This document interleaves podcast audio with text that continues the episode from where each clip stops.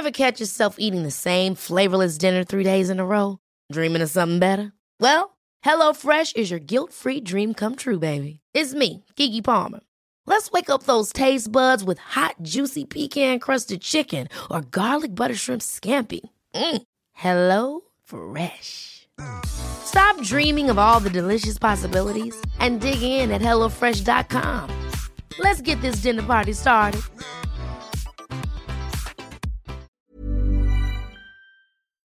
Heraldo Radio 98.5 FM, una estación de Heraldo Media Group, transmitiendo desde Avenida Insurgente Sur 1271, Torre Carrachi, con 100.000 watts de potencia radiada. Inicia las noticias de la tarde con Jesús Martín Mendoza en Heraldo Radio.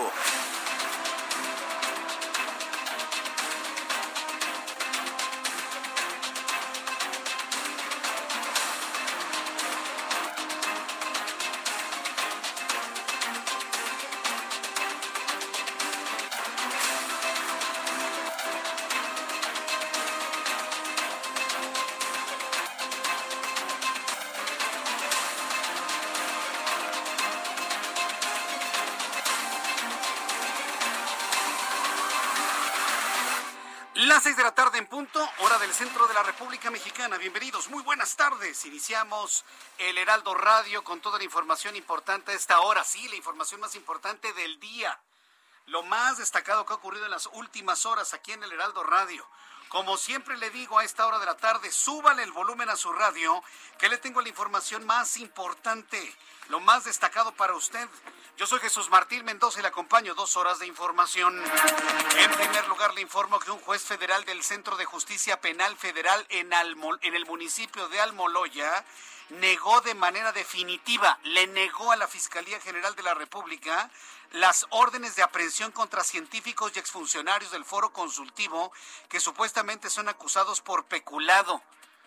Imagínese un gobierno, y, y digo el gobierno porque la Fiscalía General de la República, mientras Alejandro Hertz Manero sea el fiscal, es un apéndice de López Obrador, ¿sí? Es su uña chiquita, es su muela del juicio, ¿sí? Es un miembro vestigial del gobierno, para que me entienda. Mientras Alejandro Hertz Manero siga siendo el fiscal general de la República, la FGR es un apéndice, es un órgano vestigial del gobierno actual. Entonces imagínense un gobierno que persigue a sus científicos, un gobierno que persigue a sus investigadores, bajo el argumento falaz de la corrupción. Eso no es cierto, señores. Quieren desmantelar el país, quieren matar el cerebro de México. ¿Para qué? Para tener puros borregos que vayan siguiendo, evidentemente, toda la retalía que trae esta administración. Hay que decirlo como es. O dígame cuál es el objetivo de hacer persecuciones contra los científicos y la parte pensante de nuestro país. ¿Cuál es el objetivo? No, es que incurrieron en peculado. Que lo demuestren. No lo pudo demostrar la Fiscalía General de la República y por lo tanto un juez federal le ha negado a la Fiscalía General de la República órdenes de, órdenes de aprehensión contra científicos investigadores del foro consultivo que supuestamente habían sido acusados de peculado, uso ilícito de atribuciones. Según estos científicos que lavan dinero, por el amor de Dios, el, el, tigre piensa que todos son de su condición, ¿no? Y delincuencia organizada, hasta de delincuencia organizada han acusado a los científicos mexicanos. Increíble. El juez ha negado las órdenes porque la fiscalía no presentó elementos suficientes para ser llamados a juicio. Es decir, estos hombres y mujeres perseguidos por el gobierno de la Cuarta Transformación, como ellos mismos se llaman, porque usted y yo sabemos que no son ninguna transformación, son más de lo mismo y peor. Bueno, bueno, pues es, es, no pudieron fincarles ningún tipo de responsabilidad, no pudieron comprobar su culpabilidad. Recuerde que en este país, en este país se debe respetar la presunción de inocencia. Y para mantener el debido proceso, todos estos perseguidos por la 4T, son inocentes hasta que se les demuestre lo contrario. No lo pudo demostrar la Fiscalía General de la República. Vaya ridículo que ha hecho. Fíjense que no la gente que trabaja en la Fiscalía, no. La gente que trabaja en la Fiscalía de verdad es gente muy valiosa. Aquí estamos, como le digo, ante los caprichos generados desde un lugar a través de un amiguismo que hay en la designación de Hertz Manero. El fiscal, el, el fiscal carnal, como le llamaron, ¿no? Es verdaderamente una pena, un oso, como dicen los chavos, ¿no? Verdaderamente. El caso es que, bueno, los científicos pueden eh, eh, respirar tranquilos. Ya hoy el propio rector de la Universidad Nacional Autónoma de México, Enrique Graue Vigers, calificó de inaceptable e inaudito que el gobierno esté persiguiendo a sus científicos y a sus investigadores. Más adelante le voy a tener detalles de esta noticia verdaderamente increíble, sorprendente, que debemos denunciar a nivel internacional. El mundo debe saber esto, ¿eh? El mundo entero debe saber cómo se está persiguiendo a la gente pensante en México. Muchos de ellos se van a ir, ¿eh? No tengo la menor duda. Muchos mexicanos con eh, investigadores con el dolor de su corazón van a tener que abandonar el país porque no hay condiciones para pensar en México. Mientras tanto, el Instituto Nacional de Estadística y Geografía, el INEGI, informó que hubo una disminución en la delincuencia en nuestro país durante el año 2020. Claro, pues hasta los ladrones y los asesinos le tenían miedo al COVID. Pues claro que iba a haber una disminución. Nadie salía a la calle. Entonces, por favor, seamos sensatos en esto. El INEGI asegura que hubo una disminución de la delincuencia en 2020 y que está asociada a la pandemia de COVID-19 debido al confinamiento. No porque haya mejores policías, no porque haya mejores estrategias, no porque haya mejores castigos, sino porque hasta los delincuentes se encerraron en sus casas por el miedo al COVID. Esa es la realidad. Eso es lo que ha bajado los índices de delincuencia, por si alguien le dice por ahí que ha bajado la delincuencia. Esto lo dice el INEGI, ¿eh? Los delitos disminuyeron de 30.3 millones de delitos en 2019 a 27.6 millones en 2020, señaló Julio Santaella, presidente del INEGI, así lo mencionó. El año 2020, que recordemos es el año que inició la pandemia, se estima que se cometieron 27.6 millones de delitos en nuestro país. Estos eh, representan una disminución con, con respecto a los 30.3 millones de delitos que se estiman que se cometieron en el año anterior 2019. Ahora, esta disminución de 30.3 a 27.6 millones de delitos está claramente asociada a una disminución en el número de robos o asaltos en calle o en el transporte público. Pues a ver si no me lo regañan. Pues sí. ¿Cómo cree que le va a ir? ¿Cómo, que, ¿Cómo cree que le va a ir a Julio Santaella, el director del el presidente del INEGI? Me lo van a regañar y no necesariamente nos vamos a enterar y no necesariamente nos vamos a enterar, si no es que ya le pusieron, pero ya lo pusieron como lazo de cochino, como decía mi abuelita. Bueno, en fin. Marcelo Ebrard, secretario de Relaciones Exteriores, en otra noticia, en este resumen, informó que la vacuna desarrollada por Innovio Pharmaceuticals fue aprobada por la Comisión Federal de Protección contra Riesgos Sanitarios, la COFEPRIS, para avanzar a la fase 3, convirtiéndose en otra opción para vacunar a los habitantes de México contra COVID-19. Mientras tanto, hoy el presidente mexicano informó que su gobierno tomó la decisión de vacunar contra COVID-19 a un millón de niños con alguna discapacidad o con alguna enfermedad que requiera la vacuna. Así lo anunció el presidente mexicano hoy por la mañana. A finales de octubre vamos a terminar de 18 años en adelante, cuando menos con una dosis. Segundo, segundo, este ya se tomó la decisión de vacunar a niños eh, con algunas eh, enfermedades. Este, ya se está haciendo como el, caso de madres embarazadas. O sea, eh, niños que requieren eh, un tratamiento especial. Para que vea que las redes sociales sí empujan y sí jalan, ¿eh? Sí jalan y sí empujan las redes sociales y la opinión pública en general. Nada más recuérdese todo el escandalazo que se armó con los niños enfermos que no recibían vacuna. ¿Se acuerda? ¿Se acuerda el escandalazo que se armó con las declaraciones del impresentable Gatel diciendo que una vacuna niño amparado le quitaba la oportunidad a un adulto? ¿Se acuerda usted? Para que vea que esos análisis en la opinión pública en los medios de comunicación, en las redes sociales, vaya que si empujan y jalan a tomar decisiones Esto que ha dicho hoy el presidente de la República y la toma de decisión sobre ello es el resultado de la presión de la opinión pública a través de medios de comunicación, a través de la prensa, a través de las columnas, a través de las redes sociales. Para que vea que sí sirven, ¿eh? Sí empujan y sí jalan. Así que bueno, pues esto es un dato muy interesante que crea un singular antecedente. También le informaré que luego de que anoche fueron rescatados los cuerpos de Paola y Dylan, este miércoles familiares y amigos velan sus restos en la casa de familiares en la zona conocida como La Presa. Ambos perdieron la vida en el deslave del Cerro del Chiquihuite ocurrido el 10 de septiembre pasado. Los cuerpos de la mamá y de su hijo fueron ubicados por los perros. Ahora ya no les dicen perros, les dicen binomios. Binomios canin. Díganles perros a los perros, no pasa nada que en México la palabra perro tenga una connotación peyorativa, eso no significa que el perro sea un perro, que el gato sea un gato, que el elefante sea un elefante, que la jirafa sea una jirafa, que la cucaracha sea una cucaracha, que el humano sea un humano. Los perros adiestrados por los rescatistas con su olfato ubicaron los cuerpos de, de Dylan y de su mamá.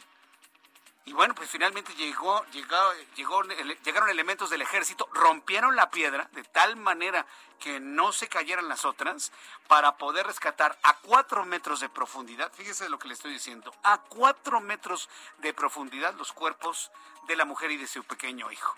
Eso fue lo que ocurrió ayer por la noche. Se informó ayer antes de que termináramos nuestro programa de noticias y durante la noche de la madrugada fueron rescatados los cuerpos, los cuales fueron velados el día de hoy. Científicos del Instituto Pasteur en París descubrieron que una especie de murciélago que habita en el norte de Laos y en el sur de China porta una cepa del virus sumamente parecido al SARS-CoV-2. Las secuencias genéticas de los virus son muy parecidos, excepto por el activador de la proteína Spike del SARS-CoV-2 que permite facilitar la infección en los seres humanos, pero demostraron que este patógeno puede infectar células humanas. En la información de los deportes, le doy a conocer que el Clásico Nacional que se disputará este sábado entre América y Chivas contará con el 75% de aforo en el Estadio Azteca. Ya el 75% es pues prácticamente, pues ya, prácticamente completo, ¿no? Por lo que será la primera vez desde que inició la pandemia que el Coloso abre sus puertas a este nivel, 75%, y se registraría el mayor ingreso de aficionados en más de un año y medio.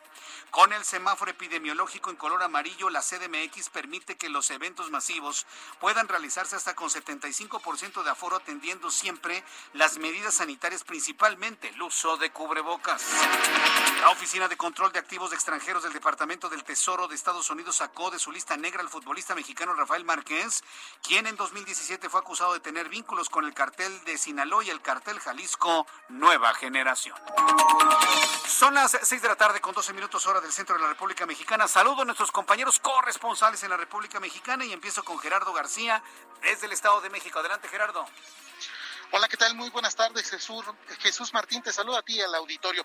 Un operativo de la Fiscalía General de, la República, la PGR, terminó en una balacera en el primer cuadro del municipio de Metepec, con el saldo de un muerto y dos lesionados más, entre ellos un elemento federal. El hecho violento ocurrió después de las dos de la tarde y a espaldas del Palacio Municipal, esto en Paseo San Isidro, casi esquina con Miguel Hidalgo. En el lugar, un vehículo con la cromática de taxi quedó en el sitio con varios impactos de bala y con los vidrios rotos. La delegación de la Fiscalía General de la República en el Estado de México confirmó que se trató de un operativo que implementaron elementos de la Corporación de la sede central en la Ciudad de México. También hay eh, que en la zona fue acordonada por elementos de la Fiscalía General de Justicia del Estado de México, a donde también se desplazaron elementos de la Guardia Nacional y del Ejército Mexicano. Incluso hubo sobrevuelos por parte de la Marina. El reporte. Muchas gracias por la información, Gerardo García. Buenas tardes. Hasta luego, muy buenas tardes. Pues lo ocurrido allá en Metepec, yo agradezco mucho a las personas que me han estado enviando. Leticia Linas, gracias por enviarme la información, los videos de lo que sucedía poco después de este enfrentamiento con armas de fuego allá en Metepec. Saludo a Gabriela Montejano desde Guanajuato. Adelante, Gabriela, muy buenas tardes. Hola, ¿qué tal? Muy buenas tardes. Eh, pues te comento que la Fiscalía de Guanajuato confirmó que fue un explosivo similar a una granada de fragmentación, el objeto que se localizó la mañana del martes en el municipio de Apaseo el Alto. Según las autoridades, el reporte se generó por la mañana cuando un habitante reportó lo que parecía ser un artefacto explosivo. Tras las investigaciones se supo que la persona eh, encontró en la calle Francisco Javier Mina una caja metálica envuelta en un gorro y que por curiosidad la agarró y la metió a su casa. Sin embargo, al darse cuenta que podría tratarse de un explosivo, ya que tenía la forma similar a una granada oxidada, decidió sacarla nuevamente a la calle y avisar a las autoridades. Fueron peritos y personal especializado de la Sedena quienes manipularon la granada y quedó a su disposición. Este es mi reporte desde el estado de Guanajuato. Muchas gracias por la información, Gabriela. Buenas tardes. Hasta luego, muy buenas tardes. Nuestra compañera Gabriela Montejano.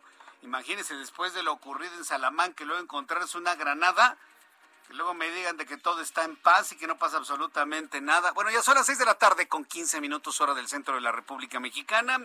Vamos a revisar información con nuestros compañeros reporteros urbanos, periodistas especializados en información de ciudad. Gerardo Galicia, gusto en saludarte. Buenas tardes. El gusto es nuestro, Jesús Martín. Excelente tarde y tenemos reporte importante para nuestros amigos que van a utilizar o desean utilizar el eje central y la calle 5 de mayo. Por lo pronto, tenemos cierres intermitentes a la circulación. El motivo, hay débiles visuales manifestándose y realizando bloqueos en esta arteria. De hecho, ya habían liberado Jesús Martín el eje central puesto que ya había diálogo con representantes del gobierno capitalino. Eh, lo que están denunciando es la detención de una de sus compañeras, una joven de 18 años, detenida por cantar en el convoy del sistema de transporte colectivo Metro. Ellos saben o dicen que es una sanción, sin embargo lo hacen para sobrevivir. Por este motivo se dialoga, ya se les había prometido la liberación de esta jovencita, pero en estos momentos deciden cerrar la calle 5 de mayo, así que no se confíen, de preferencia eviten 5 de mayo y si ya utilizan el eje central van a encontrar reducción de carriles, si lo bloquean de nuevo nos enlazamos eh, por supuesto inmediatamente. De momento Jesús Martín, el reporte. Muchas gracias por esta información Gerardo Galicia. Hasta luego. Hasta luego, que te vea muy bien. Javier Ruiz nos tiene más información. ¿En dónde te ubicamos, Javier? Buenas tardes, Martín. Exactamente nos encontramos recorriendo la avenida Revolución y vamos a encontrar ya problemas viales, también para quien se desplaza del eje Quinto Sur y principalmente para cruzar la zona del viaducto Miguel Alemán, más adelante llegando al entronque con la avenida Benjamín Franklin. Es decir, hay que tomar en cuenta estos rezagos, salir con anticipación, el viaducto prácticamente detenido una vez que se deja atrás la zona de patriotismo para llegar hacia el eje central Lázaro Cárdenas. La circulación pues prácticamente a vuelta de ruedas, no hay nada extraordinario y finalmente informó Jesús Martín que el de la reforma ya con carga vehicular intensa una vez que se deja atrás el Auditorio Nacional y esto para quien desea llegar hasta el circuito interior o bien para continuar hacia la avenida de los insurgentes. De momento, Martín, el reporte que tenemos. Muchas gracias por esta información, Javier Ruiz. Estamos atentos, hasta luego. A esta hora de la tarde, Augusto Atempa, gusto en saludarte, Augusto, ¿cómo estás?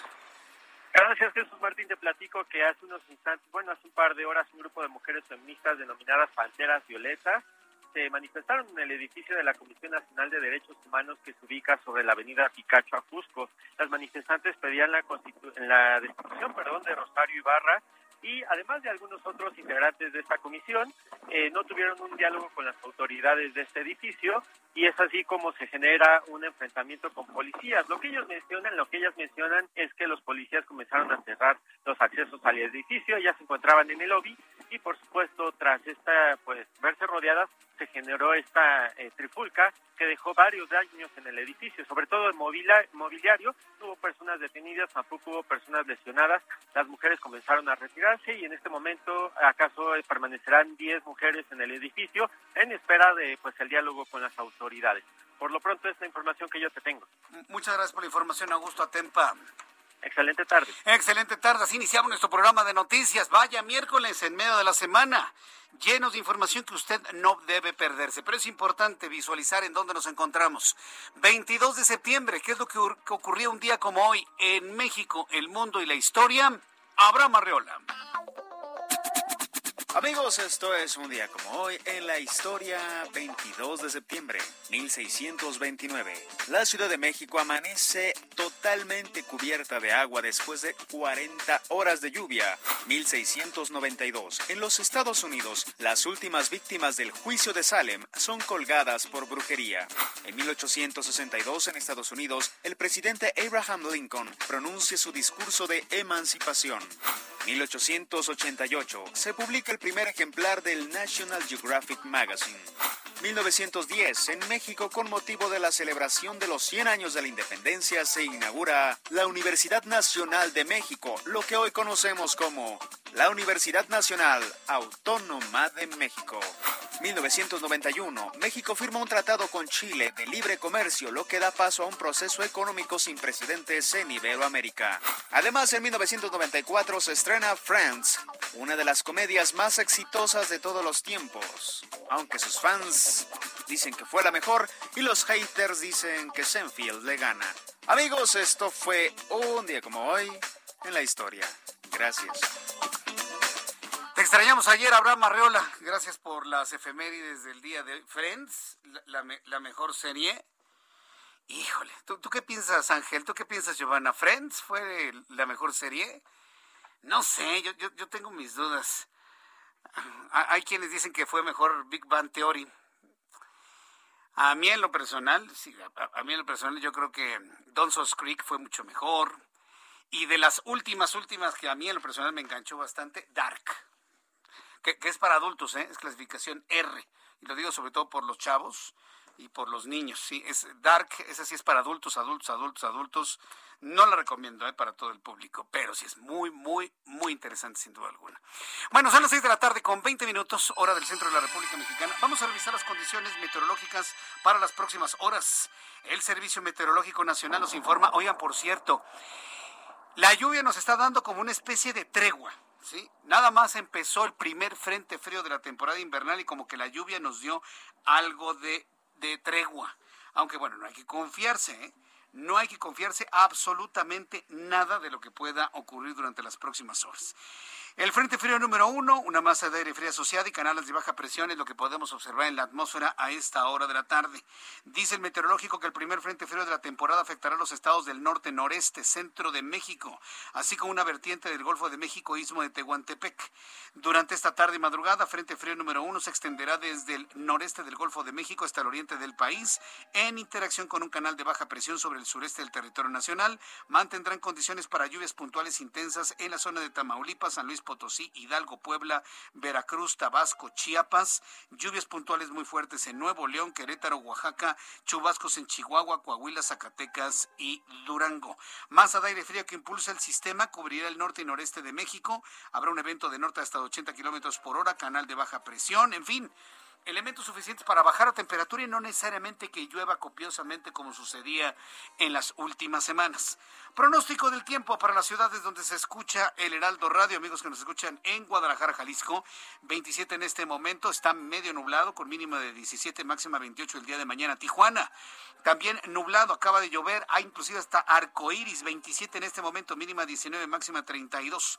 En Villahermosa, Tabasco, 28 grados en este momento, mínima 23, máxima 32. Va a llover en los próximos minutos. En la ciudad de Houston, saludos amigos que nos escuchan a través de la cadena de Now Media. En Houston, 28 grados en este momento, mínima 19, máxima 29. En Mexicali, qué calor en Mexicali, 42 grados en este momento en Mexicali, mínima 24. La máxima, igual que en este momento para mañana, 42 grados Celsius. Mientras que en Culiacán, Sinaloa, mínima 25, máxima 36, en este momento 35. Aquí en la capital de la República, el termómetro está en 21, está medio nublado con una mínima de 13 mañana y la máxima 23 grados Celsius.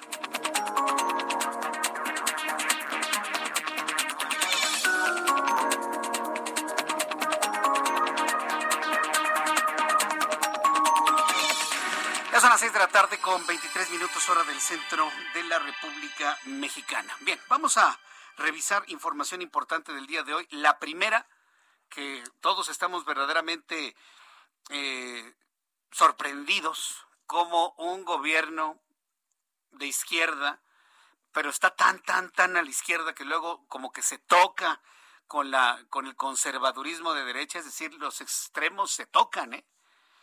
Un, gobierno que está precisamente en esto, persiguiendo a sus científicos, persiguiendo a sus investigadores. De verdad, eso solamente pasa en los países y en momentos de la historia. Eso sucede en momentos. Eso nada más sucedía en el oscurantismo. Eran herejes los científicos en ese entonces. No me equivoco al calificar este tiempo no como 4T, yo no la califico como 4T porque esa es una labor que tendrán que hacer los historiadores en el futuro. Y así como van las cosas, la, verdadera transformación ocurrió en el 2000 cuando el PRI se fue de los pinos, así como lo oye. Pero lo que yo le quiero decir es que por eso hemos, yo en lo personal he calificado esta etapa como el oscurantismo de la postrevolución, postrevolucionario. Es un oscurantismo. Y este hecho de la persecución de científicos, de investigadores, de la gente pensante, me confirma que estamos en una época medieval, oscurantista. No se puede entender de otra manera. Vaya, hasta el rector de la UNAM ha calificado esto de inconcebible. Después de los anuncios, te voy a platicar todo lo que ha ocurrido y la negativa que ya un juez le dio a la Fiscalía General de la República para girar órdenes de aprehensión en contra de la gente pensante de este país. Le invito para que me dé sus opiniones a través de dos plataformas, a través de Twitter, arroba Jesús Martín MX, a través de YouTube, en el canal Jesús Martín MX. Ahí tenemos un chat en vivo en donde espero todos sus comentarios sobre este y otros temas. Escuchas a Jesús Martín Mendoza con las noticias de la tarde por Heraldo Radio, una estación de Heraldo Media Group. Heraldo Radio, la H que sí suena y ahora también se escucha.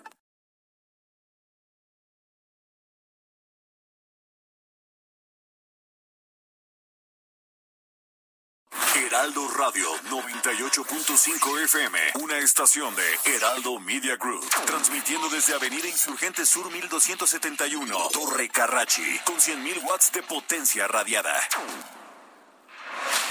Escucha las noticias de la tarde con Jesús Martín Mendoza. Regresamos. Ya son las 6 de la tarde con 30 minutos hora del centro de la República Mexicana. Vamos a dar contexto, quiero que demos contexto a este asunto que me parece que es muy importante. Eh, muchos están metidos en que las actividades de los gobernadores, no, no, no. Lo que pasa con los científicos, créanme que es un asunto de lo más importante que se tiene que plantear. No, no, que el asunto de la seguridad, Jesús Martín, no. El asunto de los científicos y los investigadores es algo de lo importante que se tiene que hacer. Le voy a decir por qué. ¿Cuál es el contexto del problema que se está viviendo? Súbale el volumen a su radio, se lo voy a platicar. Desde que llegó este gobierno, y como dijo Lili Telles, le tienen respeto al presidente y a su gobierno, no por admiración, sino por temor. Eso se los dijo Lili Telles y no puedo estar más de acuerdo por ello. El supuesto respeto que se le tiene a la actual administración y estoy hablando de sus colaboradores, estoy hablando de sus directores, estoy hablando de sus secretarios de Estado, todos los que están orbitando al omnipresente personaje que ya todos conocemos, lo hacen por miedo, lo hacen por temor y algunos por barberos. Y hay que decirlo, pues así es. ¿Vio usted lo que hizo esta señora Isabel Arvide allá en el consulado mexicano en Turquía? no gritando en la noche del 15 de septiembre viva López Obrador, no entendiendo la pobre señora lo que sin el privilegio de dar un grito y mencionar con su boca a los héroes que murieron en la raya para que nosotros tuviéramos una patria independiente. No darse cuenta de ello y meter por barberismo, ¿sí? Por, por, por, sí, por barberos al, al presidente de la República, porque le tienen miedo. Y es precisamente hago este contexto para entender las razones de la señora Álvarez Builla. una mujer que ha sido profundamente conflictiva en el CONACIT. Desde que llegó al CONACIT no ha parado de decir, bueno, ha calificado inclusive hasta la ciencia como un asunto neoliberal. Lo dijo en una conferencia en la Ibero, ¿se acuerda? Y fue el primer conflicto que se generó le quitó recursos económicos a los científicos, a los investigadores. Se tiene que hacer una auditoría profunda al CONACIT para saber en dónde está todo ese dinero. Yo he entrevistado a los investigadores del CONACIT y están verdaderamente impresionados de la forma tan desaseada y opaca que se han manejado los recursos dentro del CONACIT. Y María Elena Álvarez Bulla, bueno, pues haciéndole bulla precisamente al presidente López Obrador. ¿Qué es lo que pasa? Que dentro del CONACIT como son científicos, pues evidentemente no son abyectos, ¿no? Y tienen una forma muy libre de pensar y hay gente que no concuerda con el actual gobierno. Estamos ante una especie como de venganza de María Elena Álvarez Bulla en contra del Foro Consultivo Científico y Tecnológico. Entonces, para desquitarse, bueno, los está acusando de haber recibido recursos ilegales de parte del CONACIT en tiempos de Enrique Peña Nieto. Ya sabe, para quedar bien con el presidente. Mire, mire mi presidente, ya, voy a perseguir a otros corruptos de Peña Nieto, ¿eh? Y, y vamos a tener más dinero para poderlo regalar a, a, los programas sociales que nos van a dar más votos. Muy mal, ¿eh? Eso es lo que está atrás de ello. Una acción de Marielena Álvarez Bulla, motivada por la razón que sea, en contra de los científicos del Foro Consultivo eh, Científico y Tecnológico, bajo el argumento que no pudieron comprobar, bajo el argumento de que les habían dado recursos eh, de manera ilícita. Y precisamente por eso lo están acusando de delincuencia organizada, de lavado de dinero y todo lo que usted se puede imaginar. Una vengancita una vengancita de una mujer seguidora de López Obrador en contra de quienes no coinciden con la forma de hacer las cosas del actual gobierno. Es una tristeza. Eso solamente en el medioevo, eso solamente en el oscurantismo. Solamente en el oscurantismo. Se hizo la denuncia, el amigo del presidente, Alejandro Hertzmanero, dice, va, ok, vamos a perseguirlos, ¿no? ya le estuvieron persiguiendo. Y hoy se da un elemento importantísimo. Un juez federal del Centro de Justicia Penal Federal de Almoloya le negó a la Fiscalía General de la República la orden de aprehensión contra científicos y exfuncionarios del foro consultivo que habrían sido acusados de lo que ya le dijo, de haber recibido supuestamente dinero ilegal en tiempos de Enrique Peña Nieto. El juez negó las órdenes, dice, argumenta, porque la fiscalía, la de Alejandro Gertz Manero, no presentó elementos suficientes para ser llamados a juicio. ¿Cuáles son los elementos que tenía la Fiscalía General de la República? Las que le dio la señora esta que se quiere vengar, María Elena Álvarez Bulla, la directora del CONACIT. Deben estar haciendo, un, bueno, ella, ¿eh? A Gertz Manero no le importa. Ella debe estar haciendo un entripado, un entripado de aquellos, de aquellos.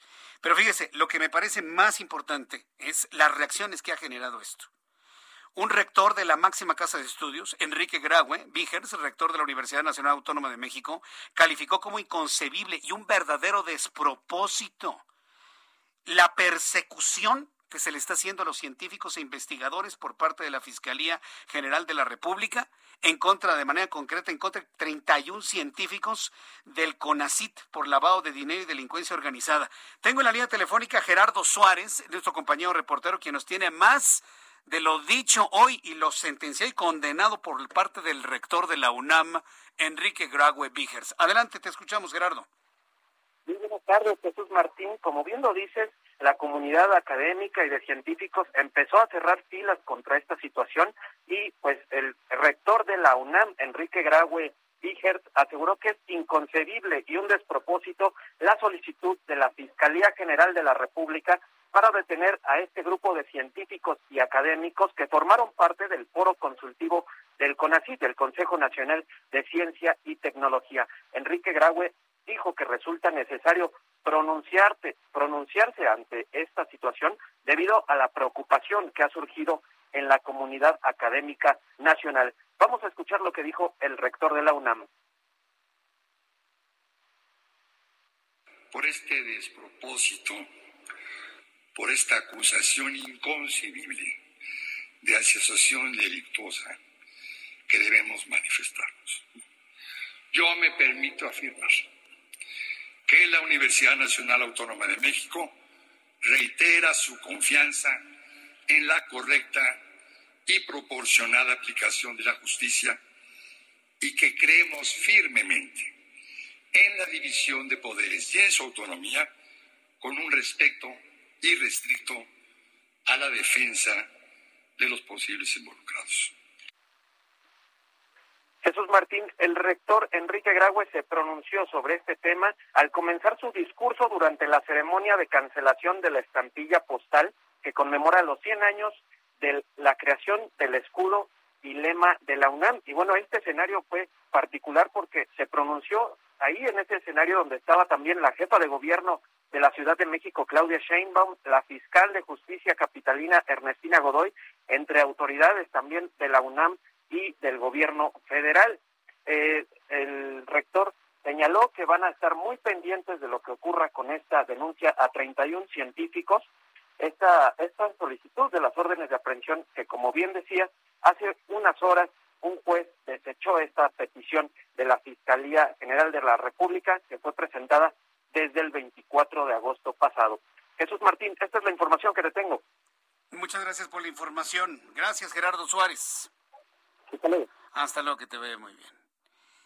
Si se trata de elegir a quién creerle, sea María Elena Álvarez Bulla, Roses, o al rector de la UNAM, Enrique Graue, ¿con quién se queda usted? es, más, se me puede enojar este nuestro querido rector de la UNAM, Enrique Graue, por hacer esta, esta semejante comparación. No, no, no, no, no, no, no. De, verdad es, es, increíble cómo el hígado los mata, ¿eh? Cómo el deseo de venganza, el deseo de desquite, la soberbia, los ciega. No puede es insostenible María Elena Álvarez Bulla como directora del CONACIT, directora del CONACIT. Sí, directora, porque si digo director, ¡ule! no sabe, me, me, va a acusar ante los tribunales internacionales de misoginia, ¿no? Le dije director, ¿no? Directora del CONACIT. María Elena Álvarez Bulla tiene que dejar inmediatamente el CONACIT. Es insostenible la señora. No puede darle al presente gobierno, que usted sabe que no, no me gusta bien lo personal nada, pero yo soy de las personas que insisten en que debe terminar su periodo hasta el año 2024. No le aporta absolutamente nada y no le puede aportar ese tono de oscurantismo. Solo en el oscurantismo, en la Edad Media, se perseguía a los científicos. Empezando desde Galileo Galilei. Haya sido lo que haya sido, si iglesia, el pensamiento, los reyes, lo que haya sido. En el oscurantismo se le quemaba vivos a los que pensaban, a los que leían. Entonces, no podemos regresar a esos tiempos. No me equivoqué al calificarlo como el oscurantismo por revolucionario esto. Y ahora con la persecución de los científicos. Marilena Álvarez Bulla debe dejar el CONACIT.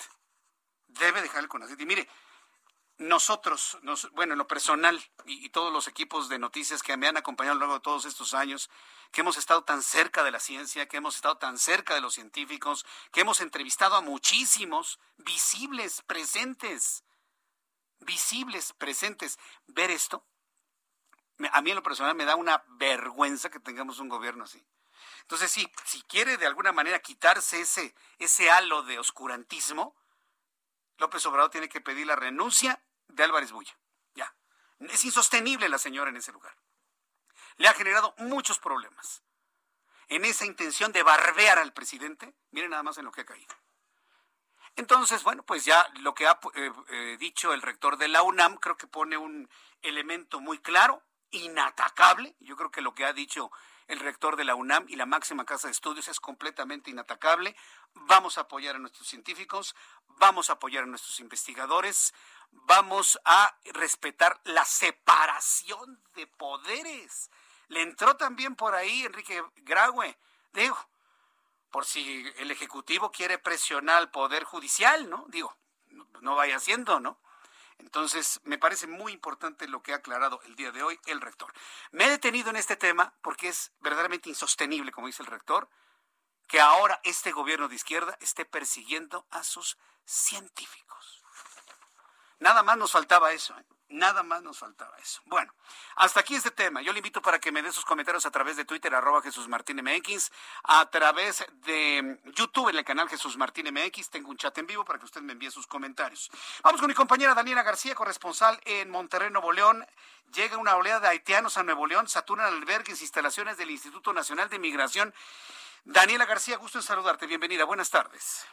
Igualmente, Jesús Martín, pues sí, desde el fin de semana prácticamente es que se ha visto esta oleada de centroamericanos que buscan llegar a Estados Unidos y han quedado varados en Nuevo León. Esto pues ya mantiene los albergues para migrantes en una saturación prácticamente total. También pues hay largas filas en las instalaciones del Instituto Nacional de Migración. Hay algunas de esas personas que llegaron que buscarían regularizar su estancia en el país y permanecer aquí eh, pues consiguiendo algún trabajo y donde vivir. Un ejemplo de los lugares que están saturados, Jesús Martín, es Casa Indy. esta tiene un cupo para 400 personas.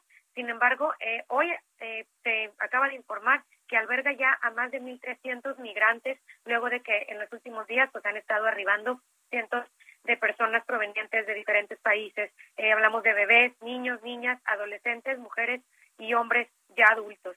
El 90% de los que se hospedan ahí no cuentan con documentación y el resto solamente lleva su pasaporte, por lo que pues también eh, se espera que haya una oleada de personas que busquen permanecer en el estado de Nuevo León. Ellos han eh, pues saturado las oficinas del Instituto Nacional de Migración en la avenida Lázaro Cárdenas, al sur de la ciudad de Monterrey, donde han llegado desde el lunes cientos de haitianos que buscan regularizar su estancia en el país. Esto pues muchos lo tomaron la decisión después de conocer la situación que se vive en otras ciudades fronterizas y con la frontera con Estados Unidos han optado por permanecer en el estado. Estuvimos hablando con algunos de ellos y coincidieron que preferirían permanecer en Nuevo León estudiando, trabajando, estudiando específicamente pues las personas menores y los niños.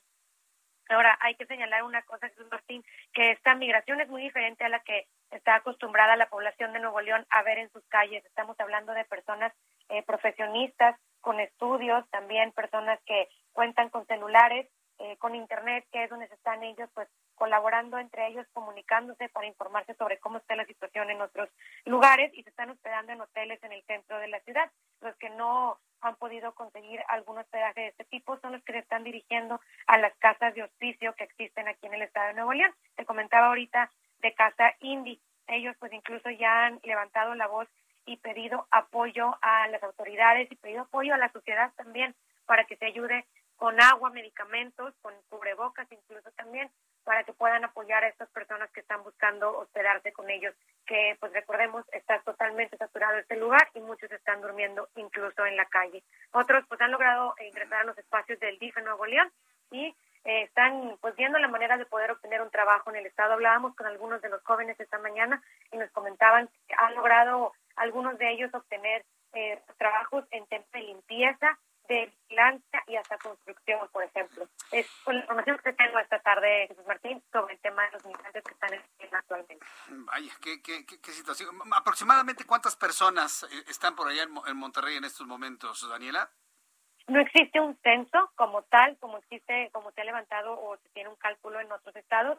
Se comentaba, hay 1.300 personas que están en Casa Indy, que es la casa de migrantes más grande que tiene Nuevo León.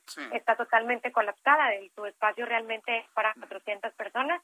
Eh, y además están operando en otros pequeños espacios, en, en algunos de los DIF que son operados por el Estado y pues en hoteles, incluso aquí en el centro de la ciudad de Monterrey. Bien, Daniela García, muchas gracias por la información desde Monterrey, Nuevo León. Al contrario, muchísimas gracias y muy buenas tardes. Hasta luego, muy buenas tardes. Fenómenos como estos también se vivieron en la capital de la República. La oficina de la Comisión Mexicana de Ayuda a Refugiados, Comar, en la Ciudad de México, en la colonia Juárez, recibe solicitudes de migrantes haitianos que intentan permanecer un tiempo sin definir en México ante las dificultades y negativas que el resto de migrantes enfrentan en la frontera sur de los Estados Unidos al momento de intentar ingresar en aquel país. Andrés Ramírez, coordinador de la Comar, señaló que México tiene una cifra histórica de solicitudes de refugio que asciende a 77.559 en los últimos ocho meses. Imagínense, casi 78 mil solicitudes de refugio en lo que va de este año. Marcelo Ebrard dijo que a pesar de tener tantas solicitudes, él estima que únicamente el 15% de los migrantes haitianos totales han pedido el refugio en nuestro país. Es decir, de esos 77.559 permanecen el 15% solicitando el refugio. De todas maneras, es muchísima gente, son más de 10.000. Entonces, estaremos muy atentos de, cómo se van dando las cosas, eh, tanto en la Ciudad de México como en Monterrey, prácticamente en toda la República Mexicana. Antonio Anistro, como le he platicado, me ha dado la cifra de 117 mil eh, desplazados, 117 mil personas de Centroamérica que buscan entrar a los Estados Unidos y transitan por México. Tengo en la línea telefónica a Wilmer Metelus. Él es activista internacionalista y presidente del Comité Ciudadano en Defensa de los Naturalizados y Afromexicanos. Él lleva más de 20 años viviendo en el país y 16 con la nacionalidad mexicana. Wilmer Metelus, gusto en saludarlo. Bienvenido al Heraldo Radio. Buenas tardes a Jesús Martín Mendoza por, pues, eh, por invitarme a tu programa y saludos a Radio estamos eh, en un verdadero éxodo de haitianos transitando por el territorio nacional. ¿Cómo se ha visto o qué opinaría usted primero de las razones por las cuales se ha iniciado este verdadero éxodo desde Haití hacia los Estados Unidos? Y bueno, ¿cuál es el papel que están jugando México y Estados Unidos en, este fenómeno migratorio de carácter, pues, histórico, por, por decirlo menos? Wilmer Metelus. Sí, muy crítica la, situación en la frontera sur en nuestro país y también en la frontera norte eh, en Río Bravo, en Texas.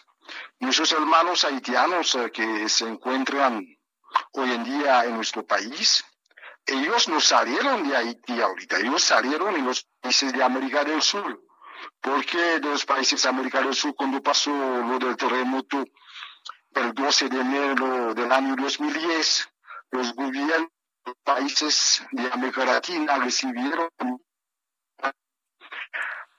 A ver si lo podemos volver a contactar, este Ángel. Sí, vamos a buscar una nueva comunicación con él para que nos dé pues una opinión desde unos ojos, pues con una carga internacional importante, ¿no? Porque, porque esto pues a, mí me recuerda movimientos migratorios como el de Siria, ¿no? Ahora, muchos haitianos y también salvadoreños, y hondureños y guatemaltecos están pidiendo asilo temporal en México. En realidad su interés no es quedarse en México. Ellos van por los dólares en los Estados Unidos. Se usa como paso nada más nuestro país. Entonces nos decía Wilmer Metelus. Eh, cuando pasó del terremoto, de Haití el 12 de enero del año 2010, hubo un pacto de los presidentes eh, de América Latina. En ese tiempo había gobiernos eh, pro de izquierda. Entonces hubo Chávez en Venezuela, Lula en Brasil, Corea, en Ecuador, Evo Morales en Bolivia. Como Haití ayudaron a esos países por su independencia entonces dijeron era el momento para pagar dicha deuda con Haití, por eso recibieron a miles de migrantes haitianos. Brasil recibió a más de 180 mil, eh, Bachelet 80 eh, mil, Hugo Chávez 60 mil migrantes y también eh, Ecuador recibieron a más de 60 mil haitianos. Pero Brasil estaba preparando por la Copa del Mundo y también la Olimpiada había fuentes de trabajo. Entonces los haitianos tenían fuentes de trabajo y aparte de eso, todos los presidentes de esos países sí habían ofrecido residencia permanente a los haitianos. Pero después eh, hubo una crisis económica y social en esos países de América del Sur. Los haitianos tenían derecho también para entrar en Estados Unidos porque había amnistía por parte del presidente Obama a favor de los haitianos con la visa TPS. Entonces la idea de los haitianos de llegar a México antes eh, de los resultados de las elecciones en el año 2016, porque eh, mucha gente pensaba que Donald Trump no iba a ganar las elecciones. Entonces hubo un fenómeno que pasó. Llegaron en mayo 2016 500 haitianos en la frontera sur. Fue un escándalo a nivel nacional e internacional. Pero el presidente Peña Nieto tenía información que iban a llegar los haitianos en la frontera sur porque eh, él tenía información por parte del gobierno de Estados Unidos. Y lo que hizo el presidente Peña Nieto, se aceptaron dar visas eh, humanitarias por 20 días a los haitianos para llegar en la frontera norte. Efectivamente no hubo nada de trámites por parte de la Comar. Los haitianos llegaron a Tijuana, cruzaron la frontera y después de eso empezaron a llegar haitianos y el presidente Peña Nieto había dado visas humanitarias de mayo 2016 a a mayo de 2017 más de 25.800 eh, visas humanitarias los haitianos entraron en Estados Unidos. Pero, eh, pero el presidente López Obrador, cuando llega como presidente, sabemos muy bien, dijo que iba a apoyar a los, eh, a los migrantes que hay trabajo al norte de nuestro país. Entonces, eh, entraron muchos hermanos migrantes haitianos y centroamericanos con las caravanas, hubo resistencia por parte de los mexicanos. Ahora, la situación que estamos viviendo hoy en día es por la primera vez hay una crisis con una magnitud así en nuestro país. Hoy en día hay 147 mil migrantes varados en la frontera sur. Me quedé corto, yo tenía el dato de 117 mil, 147 mil. 147 mil migrantes varados en la frontera sur. 30 mil 30, son migrantes haitianos. Los 30 mil migrantes haitianos entregaron sus solicitudes por parte de la Comar. Y Comar no tiene capacidad para resolver la situación de los migrantes haitianos. Hoy en día, Comar no está dando servicio a los migrantes haitianos. Ellos tienen cita para el próximo año que viene, 2022. Los haitianos están viviendo en condiciones infrahumanas. Ahora la pregunta, ¿por qué hay Sí, eh, la, la pregunta ahorita, Jesús, en los últimos días hubo manifestaciones en la frontera sur con brutalidad de la Guardia Nacional y los agentes de migración contra los haitianos.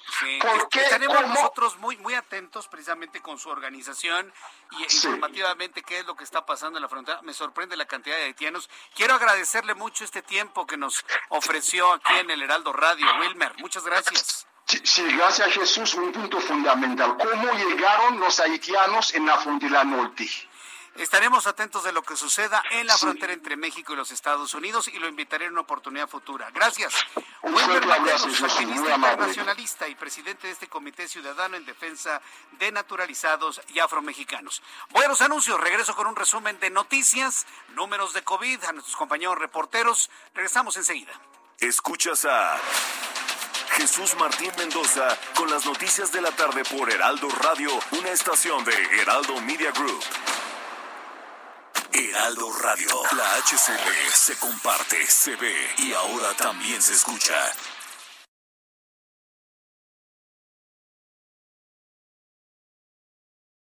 Heraldo Radio. La HCB se comparte, se ve y ahora también se escucha. Escucha las noticias de la tarde con Jesús Martín Mendoza. Regresamos.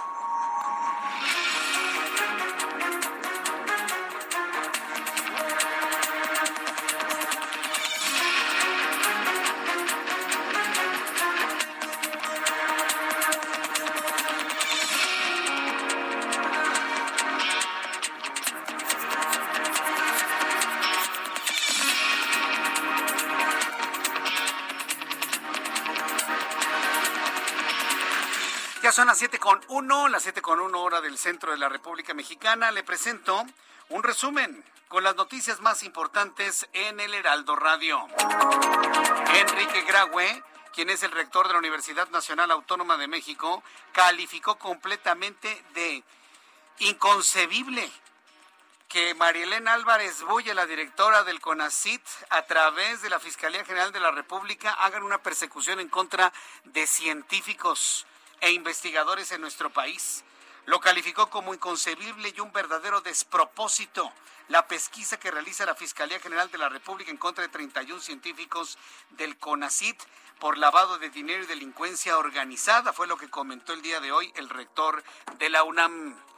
Sin embargo, hace unas cuantas horas, un juez federal del Centro de Justicia Penal Federal en Almoloya ha negado ya de manera definitiva les votaron el expediente. Ha negado de manera definitiva la Fiscalía General de la República las órdenes de aprehensión en contra de 31 científicos e investigadores del foro consultivo que supuestamente habían sido acusados de peculado. Así que bueno, pues finalmente ya no hay posibilidad de perseguirlos, pero imagínense todo lo que tuvo que pasar y todo lo que tuvieron que esperar estos científicos que eran perseguidos por su propia directora del CONACIT. En otras noticias informo que el Pleno de la legislatura local en Querétaro aprobó por mayoría reformas al Código Civil de Querétaro, modificación con la cual podrán contraer matrimonio personas homosexuales. Se podrán casar dos hombres o se podrán casar dos mujeres.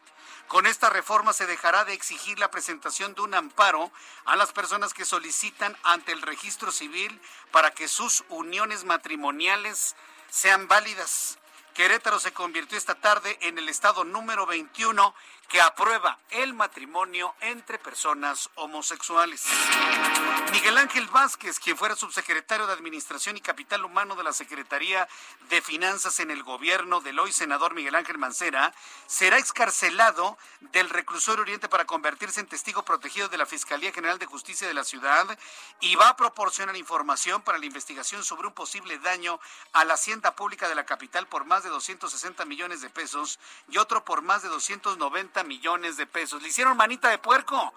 Copelas, copelas y va a copelar y va a tener que decir todo lo que sabe de estos desfalcos en tiempos o supuestos desfalcos en tiempos de Miguel Ángel Mancera.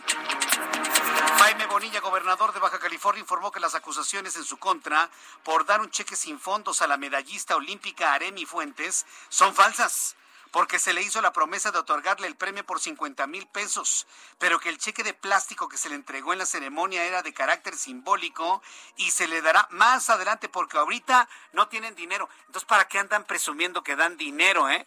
Es de nada más que qué despropósito.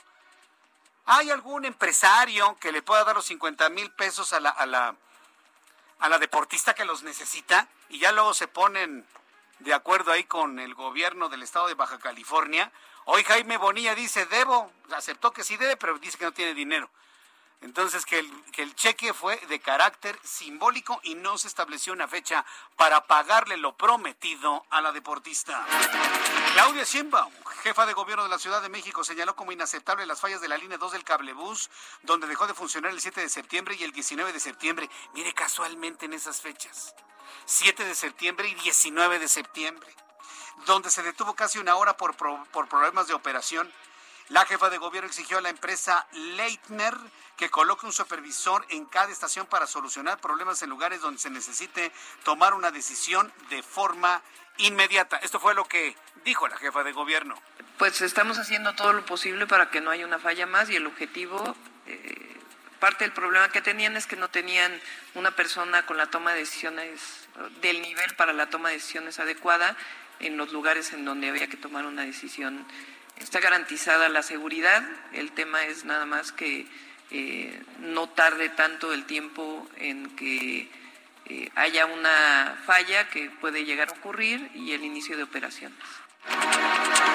El Departamento de Estado de los Estados Unidos informó hoy que incrementó al triple la recompensa por información que ayude a la captura del narcotraficante Ismael Zambada García, de 5 millones de dólares a 15 millones de dólares. La dependencia estadounidense precisa que este personaje socio de Joaquín Guzmán lo era, quien se encuentra recluido en ese país y asegura que el aumento se debe a su liderazgo en el grupo delictivo Cartel de Sinaloa. El ministro de Salud de Brasil, Marcelo Queiroga, dio positivo coronavirus en Nueva York el martes después del discurso del presidente Jair Bolsonaro ante la Asamblea General de las Naciones Unidas. Queiroga, quien recibió la primera dosis de vacuna contra COVID en enero, se encontraba en buen estado y permanecerá en aislamiento en los Estados Unidos, informó el gobierno de Brasil en un comunicado.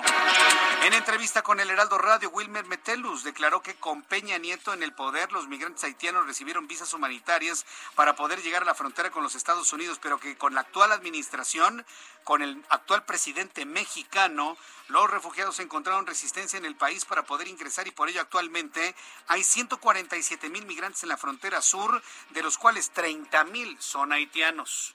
Y el presidente Peña Nieto había dado visas humanitarias desde mayo 2016 a a mayo 2017 más de 25.800 eh, visas humanitarias los haitianos entraron en Estados Unidos. Pero, eh, pero el presidente López Obrador, cuando llega como presidente, sabemos muy bien dijo que iba a apoyar a los, eh, a los migrantes que hay trabajo al norte de nuestro país. Entonces, eh, entraron muchos hermanos migrantes haitianos y cientos americanos con las caravanas, hubo resistencia por parte de los mexicanos. Estas son las noticias en resumen. Le saluda Jesús Martín Mendoza. Le invito para que siga con nosotros.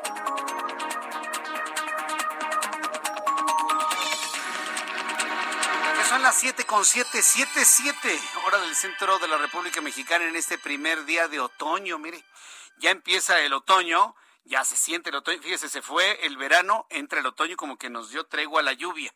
Pero esto será temporal, porque ya vienen las lluvias debido a los frentes fríos que ya iniciaron desde ayer. Vamos con nuestros compañeros reporteros urbanos, periodistas especializados en información de ciudad.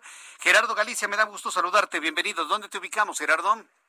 El gusto es nuestro, Jesús Martín. Excelente tarde, zona centro de la capital y tenemos buenas noticias. Las personas que bloqueaban el eje central a la altura de la calle 5 de Mayo se han retirado por completo. Tuvieron ya contacto vía telefónica con la jovencita que fue detenida por cantar en el metro, en la estación Lagunilla del sistema de transporte colectivo. Por este motivo deciden ya retirarse, toda vez que ha sido liberada esta joven débil visual. Cabe mencionar que tuvieron diálogo con representantes del gobierno capitalino y es por ello que se llega a este acuerdo de la liberación de la joven que había sido detenida por cantar en los vagones del metro. Así que si van a utilizar el eje central, ya lo pueden hacer con toda confianza, queda completamente abierto, aunque sí van a encontrar rezago debido a los cierres que se realizaron hace algunos minutos. Y por lo pronto, Jesús Martín, el reporte. Muchas gracias por la información, Gerardo. Hasta luego. Hasta luego, que te vaya muy bien. Javier Ruiz, gusto en saludarte a esta hora de la tarde. ¿Cómo te va? Muy bien, Jesús Martín, el gusto es mío y justamente nos encontramos en las instalaciones de la Comisión Mexicana de Ayuda a Refugiados. Jesús Martín, esto ubicado en la calle de Versalles número 47, en la colonia eh, Juárez, en la colonia en la zona de alcaldía Cuauhtémoc. Quisiera mencionar, Jesús Martín, que desde muy temprano se han registrado pues largas eh, filas de centroamericanos, principalmente haitianos, quienes están solicitando pues un documento para poder transitar de manera libre por todo el país. Estas instalaciones por la tarde a las nueve de la mañana y justamente terminan a las 6 de la tarde. Por la mañana, pues al menos pues, 300, 400 personas son las que se podrían, haber, eh, podrían ver haciendo largas filas. Ya en estos momentos se han eh, retirado, algunos de ellos están buscando pues refugios, albergues, unos más que pues sí tienen todavía dinero, pues han tenido que pagar pues hoteles aquí cercano. Esta condición pues va a continuar prácticamente en los próximos días mientras les dan pues este papel para poder liberarlos en la circulación pues bastante complicada al menos para quien transita la zona de Versalles, una vez que se deja atrás la zona del Paseo de la Reforma, y para quien se dirige hacia la avenida Chapultepec. No está de más utilizar el eje poniente de la avenida Bucareli, el avance es un poco más aceptable para quien desea llegar hacia la zona del viaducto Miguel Alemán. De momento, Jesús Martín, el reporte que tenemos. Muchas gracias por esta información, Javier Ruiz. Estamos atentos, buenas tardes. Hasta luego, que te vaya muy bien. De la capital de la República vamos directamente hasta Morena, Michoacán. Nos informa Charbel Lucio que eh, la Coordinadora Nacional de Trabajadores de la Educación en aquella entidad alista plantón, toma de casetas, bloqueos carreteros, México atorado en los conflictos. Adelante, Charbel Lucio. Ahora, ¿qué quiere la coordinadora? ¿Qué pasa, Jesús Martín? Buenas tardes. Platico que la sección 18 de la CENTE eh, anunció hoy eh, que la próxima instalación de un plantón, toma de casetas y bloqueos de carreteras, esto en demanda de salarios para 28 mil educadores estatales, eh, Gamaliel Guzmán Cruz, quien es secretario de la CENTE Michoacán, dijo que para el próximo jueves y viernes eh, el magisterio llevará a cabo estas actividades en todas las regiones del estado. Eh, destacó la toma de casetas, el cierre de puntos carreteros e incluso el cierre de instalaciones de petróleos mexicanos. Y eh, para el lunes próximo también convocó a una marcha motorizada que partirá desde distintos puntos del estado para culminar a las afueras de Palacio de gobierno en la ciudad de Morelia, donde van a instalar un plantón eh, por tiempo indefinido. Y este plan de acción se verá reforzado con la participación de al menos otros 27 em, organizaciones eh, de profesores eh, de otras instituciones educativas de nivel medio superior que pues también están padeciendo esta esta falta de, de pagos que adeuda el gobierno del estado de Michoacán. Esa es la información. Bueno, gracias por la información, Charbel. Falta dinero aquí, falta dinero allá, no le pagan a unos, no les pagan a otros, les prometen a unos y no les pagan. Algo muy malo debimos haber hecho como país para, para estar pagando esto, ¿no cree usted? Yo a veces me pongo a pensar, bueno, ¿qué, qué, qué hicimos en México para, para estar pagando esto en vida, eh? De, verdad, sin que por todos lados brinca, por todos lados hay problemas, por todos lados brinca. Y mire, regreso al asunto de los investigadores y los científicos. Algo que nos daba mucha luz en los programas de noticias era la investigación científica. Está parada la investigación, no hay. Y a los científicos los están persiguiendo. Lo único que falta, dudo que eso pase, ¿eh? pero mire, en otros tiempos hubiesen cerrado o con otros líderes hubiesen cerrado hasta iglesias. ¿eh? Eh, no, no, no, no, no, no. Increíble. Bueno, pues continuamos con la información con nuestros corresponsales. Tenemos a Mayeli. Vamos con toda la información de las finanzas, economía y finanzas con Héctor Vieira. Bolsa Mexicana de Valores cerró la sesión de este miércoles con una ganancia del 1%, equivalente a 510.21 puntos, con lo que el índice de precios y cotizaciones, su principal indicador, se ubicó en 51.338.34 unidades en una jornada en la que destacaron las ganancias de los sectores de consumo discrecional y financiero. En Estados Unidos, Wall Street cerró con ganancias generalizadas, ya que el Dow Jones avanzó 338.48 puntos para ubicarse en 34.258.32 unidades. El Standard Poor's ganó 41.45 puntos, que lo colocó en 4.395.64 unidades. Por su parte, el Nasdaq avanzó 150.45 puntos para llegar a 14.896.85 unidades. En el mercado cambiario el peso mexicano se apreció 0.75% frente al dólar estadounidense, al cotizarse en 19 pesos con 78 centavos a la compra y en 19 pesos con 98 centavos a la venta en ventanilla. El euro por su parte se cotizó en 23 pesos con 19 centavos a la compra y 23 pesos con 49 centavos a la venta. De manera unánime, la Reserva Federal de Estados Unidos mantuvo este miércoles sin cambios su tasa de interés, por lo que el referencial quedó en el rango de 0 a 0.25%, que mantiene desde el año pasado y que no cambiará hasta que las condiciones del mercado laboral alcancen un nivel consistente con su evaluación. El presidente de la Cámara Nacional de la Industria de la Radio y la Televisión, José Antonio García Herrera, anunció que el Buen Fin se llevará a cabo del 10 al 16 de noviembre y se espera la participación de por lo menos 95 mil empresas, por lo que pidió a los consumidores que estén atentos a los próximos anuncios en los medios de comunicación. La Comisión Nacional Bancaria de Valores dará a conocer el próximo 5 de octubre el informe en el que se detallan las causas de la suspensión de operaciones en transacciones y cajeros automáticos del banco BBVA, que afectó a sus millones de clientes el pasado 12 de septiembre y por la que podría recibir una multa. El Servicio de Administración Tributaria informó que canceló 1.423 cuentas de fedatarios públicos incorporados al esquema de inscripción en el Registro Federal de Contribuyentes a través de medios remotos, debido a que no presentaron su aviso de renovación y no cumplieron con la entrega de la documentación de las inscripciones que realizaron. Informó para las noticias de la tarde Héctor Vieira. Muchas gracias, Héctor Vieira, por la información de la economía y de las finanzas. Ya son en este momento las 7 con 15, las 19 horas con 15 minutos. Gracias, Leticia Blanco. Estoy leyendo a mis amigos, a todos ustedes que me escriben a través de YouTube, en el canal Jesús Martín MX, en el canal Jesús Martín MX de YouTube. Y también le invito para que sintonice el Heraldo Radio en todas las emisoras del Heraldo Radio en la República Mexicana. Si usted se encuentra en el Valle de México, estamos en el 98.5 de FM. 98.5 de FM. Y si le preguntan qué emisora de radio usted escucha, diga con toda claridad que usted escucha el Heraldo Radio. Si le preguntan a esta hora, que escucha las noticias con Jesús Martín. Que se escucha en todos lados, en los mercados, en los kioscos, en, en el transporte público, en los taxis. Amigos de Uber, saludos. Amigos de Didi, saludos. Amigos de los taxis del aeropuerto, muchos saludos. Cabify también, muchísimos saludos a todos los que están haciendo sus repartos quienes están haciendo deporte a esta hora de la tarde nos escuchan en su radio, teléfono, celular. Desde aquí les enviamos un caluroso saludo. Bien, continuando con la información, aquí en el, eh, aquí en, eh, en el Heraldo Radio le informo que recién recibe vacuna contra COVID-19 menores amparados en Jalisco. Ya en el estado de Jalisco se van a empezar a vacunar a los niños amparados. Hoy el presidente mexicano dice que ha tomado la decisión. ¿Qué decisión? Es la presión de la opinión pública, de los medios de comunicación, las redes sociales, para abrir la vacuna a los niños. Mayeli Mariscal nos informa lo que sucede en Jalisco. Adelante, Mayeli. Hola, ¿qué tal? Muy buenas tardes. Buenas tardes al auditorio. El día de hoy acudieron 12 menores junto con sus padres o tutores. Esto al auditorio Benito Juárez, este macromódulo en donde recibieron la primera dosis de la vacuna de Pfizer.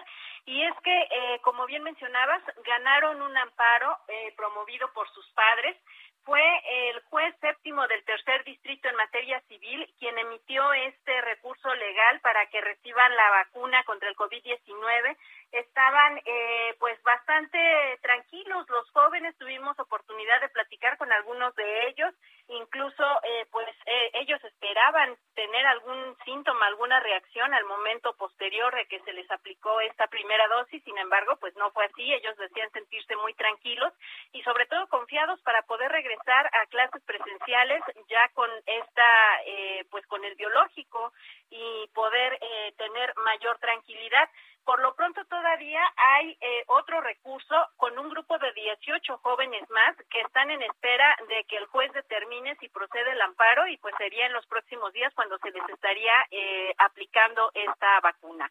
Esa es la información desde Jalisco. Muchas gracias por la información, Mayeli Mariscal. Excelente tarde para todos. Se está vacunando a los niños por amparos. Cuando eh, la niña Zulma se amparó, el impresentable López Gatel montó en cólera y se atrevió a decir el, el bueno, el, el funcionario público, usted ponga el calificativo que quiera, se atrevió a decir el funcionario público que una vacuna a un niño amparado era quitarle la oportunidad a una persona adulta vulnerable. No es cierto. Bueno, se le vino el mundo encima al tipo. Yo no entiendo cómo López Obrador lo mantiene ahí es el defensor de los desvalidos o el defensor de los... Todo eso que ha sucedido y toda esa declaración que ha generado más amparos, más críticas, más presión, han resultado en la siguiente decisión del presidente de la República. A finales de octubre vamos a terminar de 18 años en adelante, cuando menos con una dosis. Segundo, Segundo, este,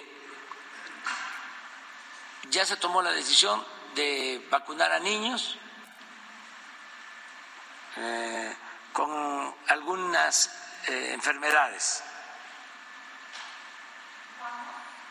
Este, ya se está haciendo como el, el caso de madres embarazadas. O sea, eh, niños que requieren eh, un tratamiento especial. Las críticas, las columnas, el sentido común, las redes sociales sí funcionan, sí sirven. Y vea cómo se destrabó esto, ya prácticamente anulando lo dicho en su momento por su subsecretario de Salud, Hugo López Gatel. Así que el presidente ha prometido ya vacunas para niños con algún tipo de comorbilidad. Vamos a otros temas cuando son las 7.20. Tengo la línea telefónica al diputado Cuauhtémoc Ochoa. Él es diputado federal por el estado de Hidalgo, quien ha estado muy preocupado por la necesidad de revestir el río Tula. Diputado Ochoa, gusto saludarlo. Bienvenido. Muy buenas tardes. ¿Qué tal, Martín? ¿Cómo estás? Qué gusto saludarte a ti a tu auditorio. Gracias por estar aquí con nosotros en el Heraldo Radio. Y bueno, pues estamos muy atentos de lo que puede usted lograr, ¿no? Para conseguir recursos económicos y revestir el río Tula, que es, bueno, un verdadero desastre, ¿no? Que todas las aguas negras de la Ciudad de México lleguen hasta esta ciudad, ¿no es así? Así Martín, y la verdad es que es un descubrimiento nos afecta a nosotros, los hidalguenses, que. Este, hoy, hoy, hoy los teléfonos no nos quieren. Sí, entonces, bueno, pues voy a, voy a esperar una nueva comunicación con el diputado Cuauhtémoc Ochoa. El, el, asunto es este, mire, están metiendo manos, manos a la obra. Él como diputado del Estado de Hidalgo lo que va a buscar es que haya un recurso de varios millones de pesos, ¿eh? estamos hablando de millones de pesos, para poder entubar el río Tula. Es decir, no se puede enviar todo el desecho de la Ciudad de México a otro lado.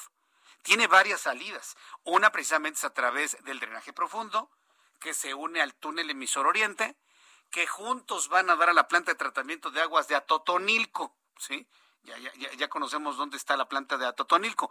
Si usted ubica en un mapa la autopista México-Querétaro, si usted se va por toda la México-Querétaro, va a llegar usted a la altura de Tepeji. En Tepeji del Río está una, una gran presa que se llama la presa Requena. ¿sí? Del lado occidental de la presa Requena se encuentra un gran desarrollo habitacional, club de golf y demás, que lo acaban de inaugurar hace, hace dos años, ¿no? El gobernador del estado de Hidalgo. Pero del lado oriente de la Requena se encuentra la planta de tratamiento de aguas residuales de Atotonilco, a donde finalmente va a llegar, donde llega finalmente todos los residuos de la Ciudad de México. Pero ¿qué cree? Que es insuficiente, resultó insuficiente. No porque haya estado mal el plan. Yo en lo personal, junto con José Luis Luege Tamargo, estuvimos muy cerca de la construcción del TEO, del túnel emisor oriente. Los problemas que tuvo en cuanto a su construcción, debido a que en el momento de estar haciendo el tunelado, se encontraron con zonas de roca, se encontraron con zonas húmedas, se encontraron con zonas arenosas. Esa es la razón por la cual se tardó tanto la construcción del túnel emisor oriente y se fue prácticamente al triple de su precio. Esa fue la razón. Nadie pudo saber lo que se iban a encontrar en el subsuelo. Se llega hasta el lugar, se hace toda la planta de tratamiento, pero años después la Ciudad de México creció a tal ritmo, Ciudad de México y áreas conurbadas, que prácticamente quedó chica la planta de aguas de, de Atotonilco. Entonces el resto del agua se sigue por el río Tula, que queda al norte de la Requena, se sigue por el río Tula hasta donde tope, ¿no? Y prácticamente los habitantes de Tula están hartos de ser el drenaje de la Ciudad de México. Lo que busca el diputado Ochoa es recurso económico para poder entubar el río, por lo menos que en caso de que se desborden esas aguas pestilentes de la capital de la República, no inunden las casas de Tula y tener una condición mm, de mayor sanidad en la zona. Después de los anuncios, voy a buscarlo nuevamente, voy a platicar con él para que nos hable, además de eso, de otro tipo de acciones en el sentido de incluir las inundaciones dentro de los bonos catastróficos.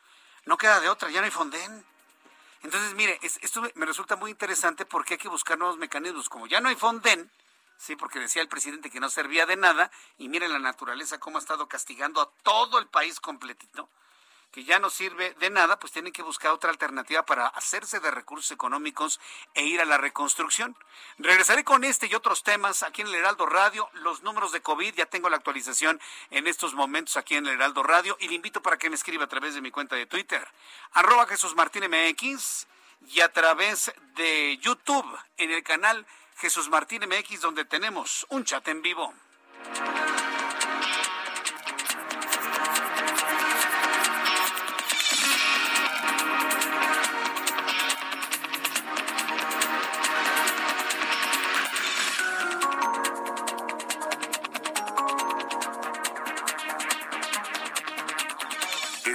A Jesús Martín Mendoza con las noticias de la tarde por Heraldo Radio, una estación de Heraldo Media Group.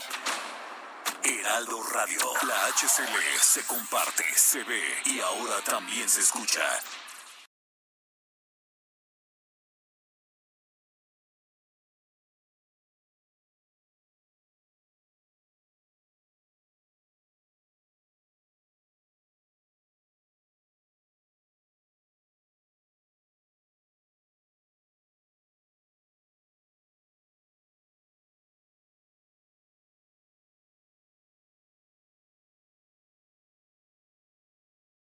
Radio.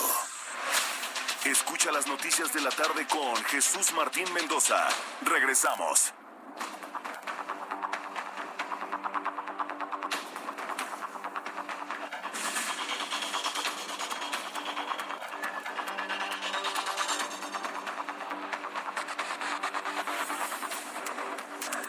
Son las siete y media, exactamente en este momento, las siete de la noche con 30 minutos hora del centro de la República Mexicana. como le comentaba, tengo en la línea telefónica al diputado Cuauhtémoc Ochoa. Diputado Cuauhtémoc Ochoa, ¿qué situación la que se ha vivido con el río Tula y las inundaciones en la ciudad de Tula? ¿Cuál es el plan que tiene usted desde el punto de vista presupuestal para darle solución a ese problema, diputado?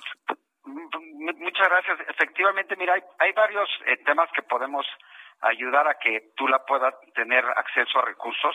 Desde el gobierno estatal hay un bono catastrófico que hoy desgraciadamente solamente cubre a la parte de los huracanes, la parte de los temblores y hoy queremos modificar este tema y que pueda también cubrir la parte de las inundaciones, que podamos también eh, hacer la incorporación de mecanismos normativos que garanticen también que pueda tener eh, recursos a través del Atlas Nacional de Riesgos por Inundación, que hoy no cubre esta parte y que también son temas importantes que podamos acceder a recursos inmediatos. En la Cámara de Diputados también buscar los mecanismos para que hoy no existe el Fonden, pero poder generar los recursos para que de forma inmediata podamos garantizar recursos para el revestimiento de este Tula. Pero hoy la gente lo que necesita es la garantía de ha perdido recursos de cientos de, de, años que han trabajado en comercios durante muchas familias que hoy perdieron su comercio, su vivienda, y de esta manera estamos nosotros desde la Cámara de Diputados buscando la manera en cómo podemos coadyuvar, ayudar de algo que ellos han sido ajenos a este, a este fenómeno natural que va a suceder. Y mientras que siga sucediendo, el, río Tula no tiene la capacidad de, de, almacenamiento de 600 metros cúbicos de segundo, que fue lo que cayó en estos días de lluvia, solamente tiene el cauce para 250 metros cúbicos y que tenemos que solicitar recursos, estamos hablando de cerca de 3 mil millones de pesos para que eh, podamos revestir el río Tula y podamos hacer las obras para que podamos garantizar que este cauce de, de aguas que viene del Distrito Federal del Estado de México, que por la por la permeabilidad de los suelos que hoy no tienen estos estos estados, pues nos manden toda esta cantidad de agua, ¿no? Hay un exhorto también por parte de nosotros que también asuman su responsabilidad de los gobiernos del Distrito Federal y del Estado de México para coadyuvar y ayudar a cientos de personas que han sido afectadas en este sentido, Martín. Ahora, dígame una cosa, más o menos, ¿con cuántos millones de pesos se necesitan para entubar el río Tula? Estamos hablando de cerca de tres mil millones de pesos. ¿Tres mil millones de pesos? Así es. Ya, ya sé de dónde pueden salir.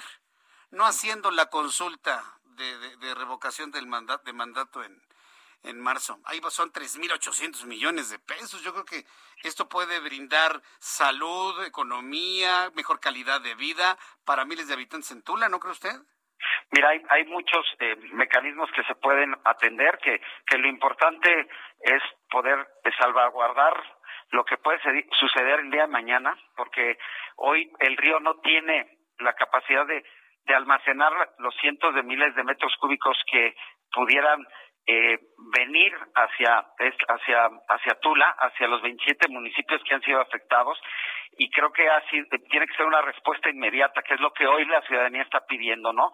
Nosotros hemos podido actuar de forma inmediata, el gobierno estatal, federal, el municipio, nosotros como diputados, pero hoy lo que la gente quiere es tener certidumbre de qué va a pasar con ellos porque han perdido su vivienda, su comercio, y eso es lo que nosotros hoy tenemos que, que preocuparnos para ver cómo vamos a recuperar sus comercios y sus viviendas y por eso eh, nosotros queremos anunciar un plan de recuperación de Hidalgo se levanta que contempla mecanismos de apoyo y atención, así como acciones preventivas, porque es la única manera en que vamos a poder generar que esta gente el día de mañana no, no tenga este tipo de problemas, Martín, y creo que es algo que tenemos que actuar de forma inmediata, ¿no?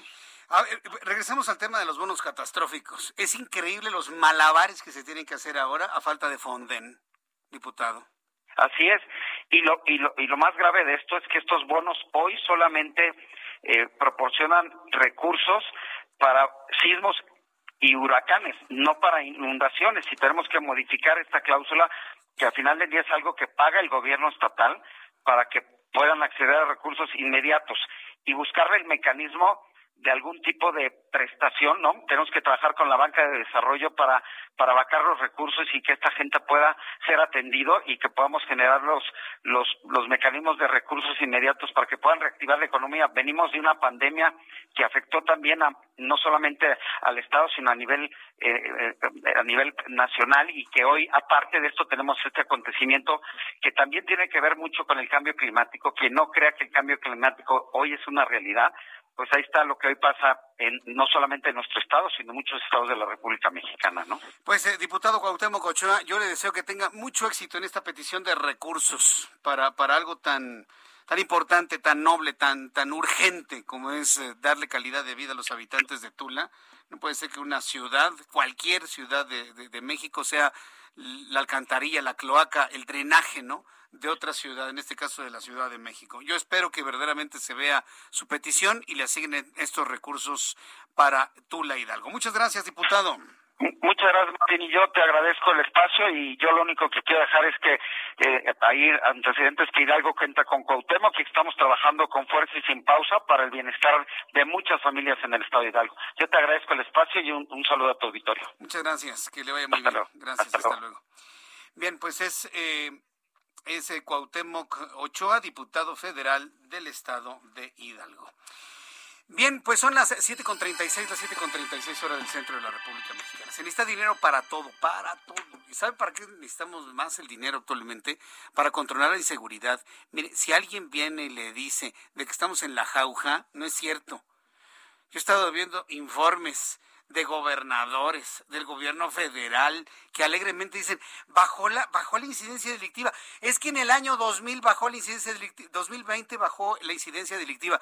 Pues claro que bajó en el 2020. Pues estábamos en pandemia, encerrados en nuestra casa, hasta los asesinos le tenían miedo al COVID, por el amor de Dios no se puede jugar con esa percepción. Claro que bajó la, delincuencia porque todos nos encerramos en nuestras casas y aunque los delincuentes estuviesen en la calle, no había quien asaltar, no había gente en las calles. Entonces cuando, cuando me salen con esas cifras así rimbombantes y de gran triunfo, hemos bajado la incidencia delictiva en el año 2020, nada más me llevo la, la mano a la cabeza y digo, ¿de, ¿de verdad creen que que es por una acción concreta. Fue la pandemia, señores la pandemia, la pandemia, el encierro que tuvimos, el miedo que nos dio un virus desconocido hace más de un año. Eso fue, no fueron otras cosas. Entonces veo a la parte política, ¿sí? Repicar campanas de que bajaron la incidencia delictiva. Pero por otro lado, llegan los datos técnicos, el dato duro, el dato duro, el dato técnico, el dato objetivo sin ningún sesgo político. Y resulta que no, fíjese, que por el contrario, hay delitos que se han incrementado, inclusive el feminicidio. Tengo en la línea telefónica a Oscar Jaimes Bello, director general de Estadísticas de Gobierno, Seguridad Pública y Justicia del Instituto Nacional de Estadística y Geografía. Oscar Jaimes Bello, me da mucho gusto saludarlo. Bienvenido. Muchas gracias. Buenas noches. ¿Cuáles son los datos que en realidad tenemos? ¿Se ha mantenido, ha bajado o ha subido la inseguridad? La pregunta sé que es muy general, pero se la planteo así. Oscar Jaimes. Sí, este día dimos a conocer los resultados de la encuesta nacional de victimización y percepción sobre seguridad pública, la ENVIPE 2021. Esta encuesta eh, aporta información relacionada con el fenómeno de la victimización de la por la delincuencia común, los robos, todos los tipos de robos, las amenazas, fraudes, extorsiones, delitos sexuales, secuestros y otros. Entonces, en ese contexto, esta encuesta complementa los registros administrativos de las denuncias. ¿Cuáles son los datos? Bueno, tenemos que 28.4% de los hogares tuvieron al menos una víctima de delito durante 2020. En 2019 este indicador fue de 29.2%, hay una disminución estadísticamente significativa en este indicador tenemos también la estimación de la prevalencia delictiva en las personas. Se estiman 21.2 millones de víctimas de 18 años y más en 2020. Esto representa una tasa de 23.520 víctimas por cada 100.000 habitantes. Eh, al comparar con 2019 hay una disminución de 5.3%. Las entidades que tienen una mayor tasa son la Ciudad de México con un tercio de la población que fue víctima durante 2020, sigue el Estado de México con 32.5% y Tabasco con 27% de la población que fue víctima en 2020. Las que tuvieron una menor tasa, Chiapas con 13.4%, después está Veracruz con 14% y Yucatán 16% de la población de 18 años y más que fueron víctimas de delito por ciudad o área metropolitana, Toluca, San Luis Potosí y el oriente de la Ciudad de México son las que tienen mayores tasas de delitos en 2020. Ahora, si tomamos en cuenta todos estos datos y hacemos una, una comparación con datos, por ejemplo, de 2018, las condiciones han mejorado en cuanto a la percepción de seguridad, se mantienen igual o han empeorado. Digo, haciendo una comparación de datos, porque entiendo que esto es lo que hace finalmente el INEGI, sin sesgos políticos, dar información de datos. Si comparamos datos, ¿cómo estamos actualmente? Sí, bueno, otro dato importante es la incidencia delictiva. Ahí son los delitos que han sufrido las víctimas. En 2020 son 30.601 por cada 100.000 habitantes. En 2019 fue de 33.659. En 2018 fue de 37.807. Entonces sí ha habido una disminución también en el caso del número de los delitos. Y respecto a lo que estabas comentando, Jesús Martín, sobre los tipos de delitos, eh, los robos o asaltos en la calle del transporte público históricamente ha sido el primero, el más alto. Representa en 2020 el 22.5% de los delitos. Le sigue el fraude con 19%, la extorsión con 17%. Lo que pasó con el robo asalto en la calle del transporte público puede estar relacionado efectivamente con el confinamiento, pues pasó en 2019 de una tasa de 9.091 delitos de robo a 6.899, 6.900 en 2020. Hay una disminución en ese tipo de delito, mientras que los fraudes pasaron de 5.089 a 5.904 delitos por cada 100.000 habitantes. Entonces, probablemente también está relacionado con una mayor exposición, aunque haya confinamiento, a las operaciones electrónicas a través de tarjeta de crédito, tarjeta de débito, las compras, servicios también que se adquieren por, por estos medios digitales y que tienen también ese componente de victimización. Vaya, pues entonces, eh, eh, ¿el, incremento poblacional también tiene su efecto en esta estadística?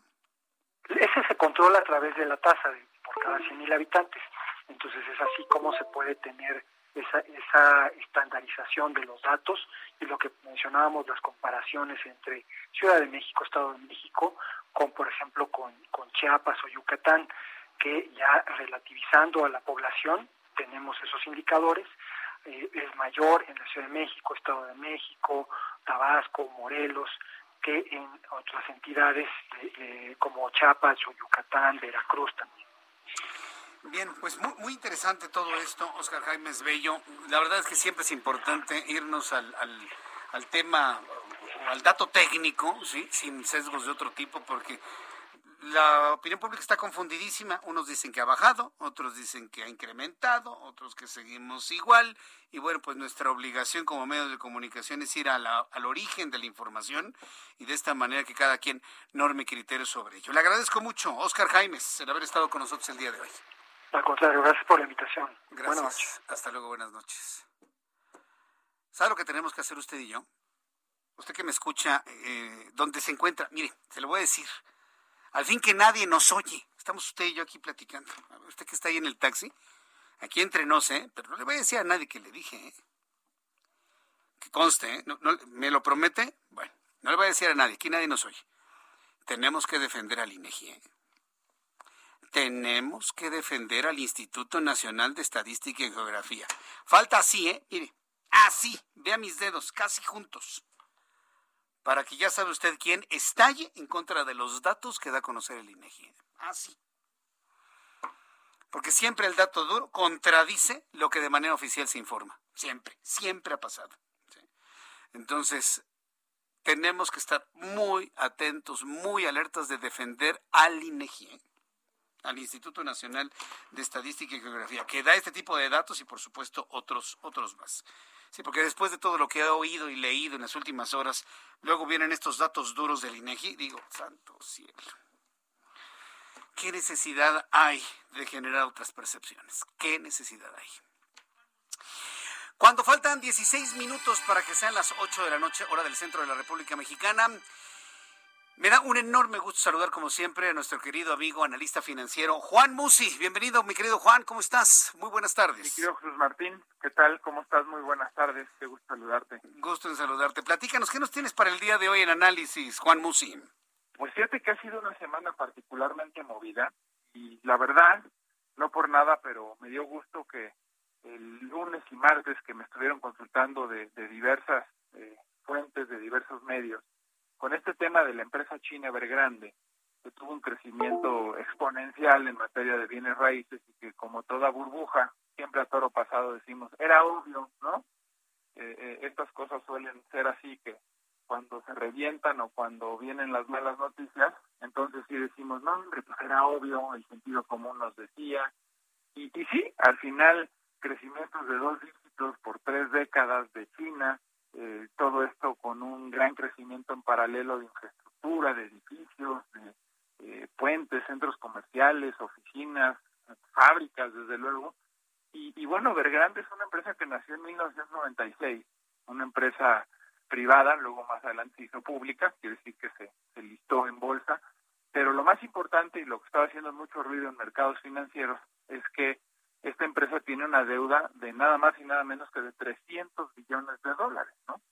Y esta gran deuda, nada más para ubicarnos, México tiene en reservas más o menos 190 billones de dólares, el país, México, una empresa que tiene una deuda de 300 billones de dólares. La cifra es impresionante para ponerla en contexto. Y lo que te, te, contaba que me daba pues hasta cierto punto gusto es que pues yo decía, si los chinos no han tenido crisis en los últimos 40 años y han tenido crecimiento, crecimiento, crecimiento y la burbuja en ninguno de los sectores de la economía se ha pinchado, pues yo creo que en esta ocasión tampoco se va a pinchar. ¿Por qué? Pues porque el gobierno tiene hoy en reservas, es el gobierno más rico del mundo, tiene casi tres y medio trillones de, de dólares en reservas, podría ofrecer hasta cierto punto un rescate, ¿no?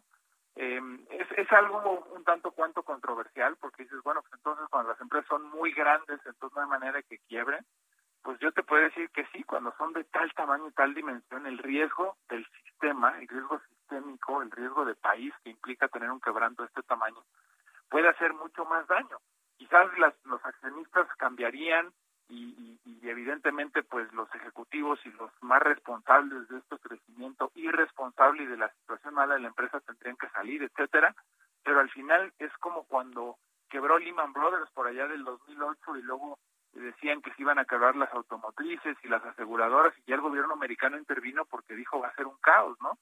Al final de la historia lo que te quiero decir es que cuando todo esto se especulaba el lunes, que por cierto lunes y martes China no abrió, tenía días festivos, eh, gracias a Dios, Evergrande hoy dice, señores, para mañana amortizar el pago de la deuda que tengo, no de los 300 billones, pero parte de la deuda que tengo, sí voy a poder cumplir con los compromisos. Entonces regresó la paz y la tranquilidad a los mercados después de un par de días un cuanto tanto complicados. Y eh, pues yo no creo que este problema ya terminó. Como te digo, el problema es muy grande, es muy importante.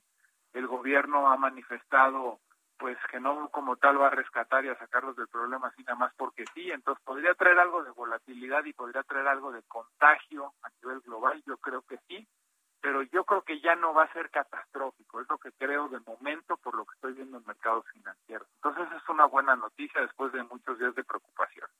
Y la otra que te quiero contar sí. rápidamente, mi querido Jesús Martín, es que hoy se reunió la FED, la Reserva Federal en Estados Unidos, para tomar la decisión de política monetaria y eh, pues el discurso fue bastante bueno, bastante benévolo también, ayudó a tranquilizar los mercados porque la Fed se temía que hoy pudiera empezar a anunciar que iba a empezar a reducir los estímulos. Acuérdate que la Fed todos los meses compra una cantidad importante de bonos que hay allá afuera en el mercado y los cambia por efectivo que fabrica, es decir, imprimen dinero nuevo para recomprarle bonos a gente que, que, que, están sentados en sus bonos y cuando les entregan este efectivo nuevo lo que se busca es que se eche a andar y a volar la economía y a incentivar procesos de inversión, arriesgar, etcétera.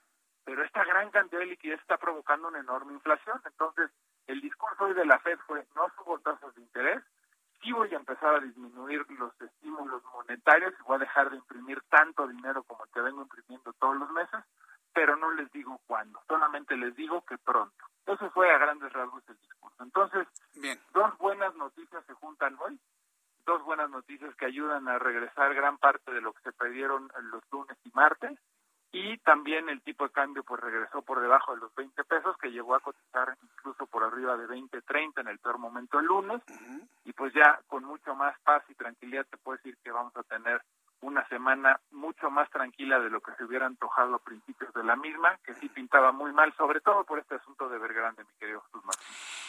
Mi querido Juan, danos por favor tu cuenta de Twitter para que el público entre en contacto contigo, por favor, Juan. Por supuesto, en arroba Juan S. Musa, con el gusto de ayudarnos a cualquier tipo de consulta en materia de economía, finanzas, inversiones, arroba Juan S. Musa. Mi querido Juan, fuerte abrazo como siempre, nos escuchamos en la próxima. Gracias. Igualmente, a ver si mañana hay oportunidad de comentar. Mañana inflación en México. Ah, mañana te llamamos. Ya te estoy programando para mañana. Gracias, Juan. Buen día. Buen día, gracias que te vea muy bien. Antes de despedirnos, Mariano Rivapalacio con Bienestar H. Mi querido Mariano, ¿qué tema nos traes el día de hoy? Bienvenido, buenas tardes. ¿Qué tal, ¿Cómo estás, Jesús Martín Mendoza, amigos del Heraldo Radio? Muy buenas noches. Quiero compartir con todos ustedes una serie de datos que da a conocer la Asociación Mexicana de Instituciones de Seguros el costo promedio por atención hospitalaria a partir de la pandemia por el COVID-19. Fíjate, Jesús Martín, que el costo promedio, lo que generalmente una persona que ha resultado contagiada por el COVID-19 está pagando por la atención por esta enfermedad, es de 494 mil 351 pesos. Fíjate la cantidad, casi medio millón de pesos, una suma importante que de las 3 millones 369.747 personas mexicanas que han resultado contagiadas con esta enfermedad, solo el 1.22% contó con la protección de un seguro médico. 1.22% Jesús Martín.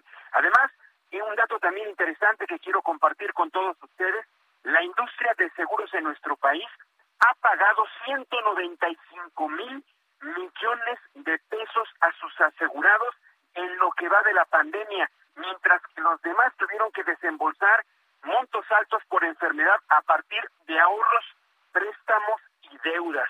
Y siguiendo con el panorama nacional, Jesús, solo el 7% de la población mexicana se encuentra asegurada por alguna empresa privada, cifra que representa pues una cultura de prevención muy baja en nuestro país a causa del mal entendimiento pues sobre los seguros de gastos médicos mayores y la creencia de su alto costo. Muchas personas, Jesús, pues no les alcanza o definitivamente pudieran pagar por un seguro de gastos médicos mayores en México, pero tienen la creencia de que los seguros son extremadamente muy caros. Es el dato que generalmente tienen las personas en nuestro país. Es un dato muy interesante. Ahora, mucha gente, Jesús Martín, eh, cree que no se trata de una inversión, sino de un gasto. Prefiero pagar por un seguro para no utilizarlo. Pero cuando se tiene la necesidad de utilizarlo, es importante tomar muchos puntos y datos para hacer la correcta elección. Primero, un seguro de gastos médicos, Jesús, cubre honorarios médicos, medicamentos, auxiliares de diagnóstico, gastos hospitalarios, tratamientos, muchos incluso cubren hasta aparatos ortopédicos, emergencias en el extranjero, gastos funerarios, cobertura dental, muerte accidental, entre otros. Obviamente, con base en el seguro que se adquiera. Ahora, otro dato importante, Jesús Martín, que en la actualidad se tiene.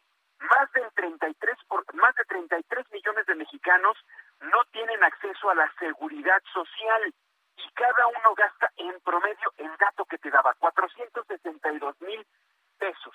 De esa cifra, Jesús, el 83% del gasto que hacen esos mexicanos en salud se hace con ahorros o préstamos y solo el 45%, es decir, 56 millones de personas cuentan con afiliación a servicios de salud a la seguridad social como el IMSS, el ISTE, ACEMAR o ACEDENA.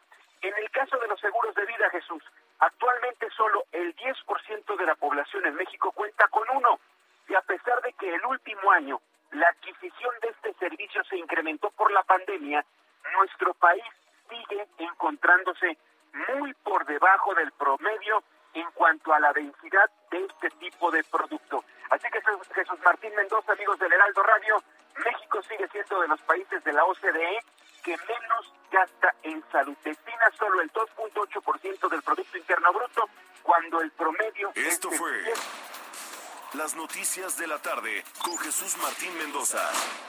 Heraldo Radio. Ever catch yourself eating the same flavorless dinner three days in a row?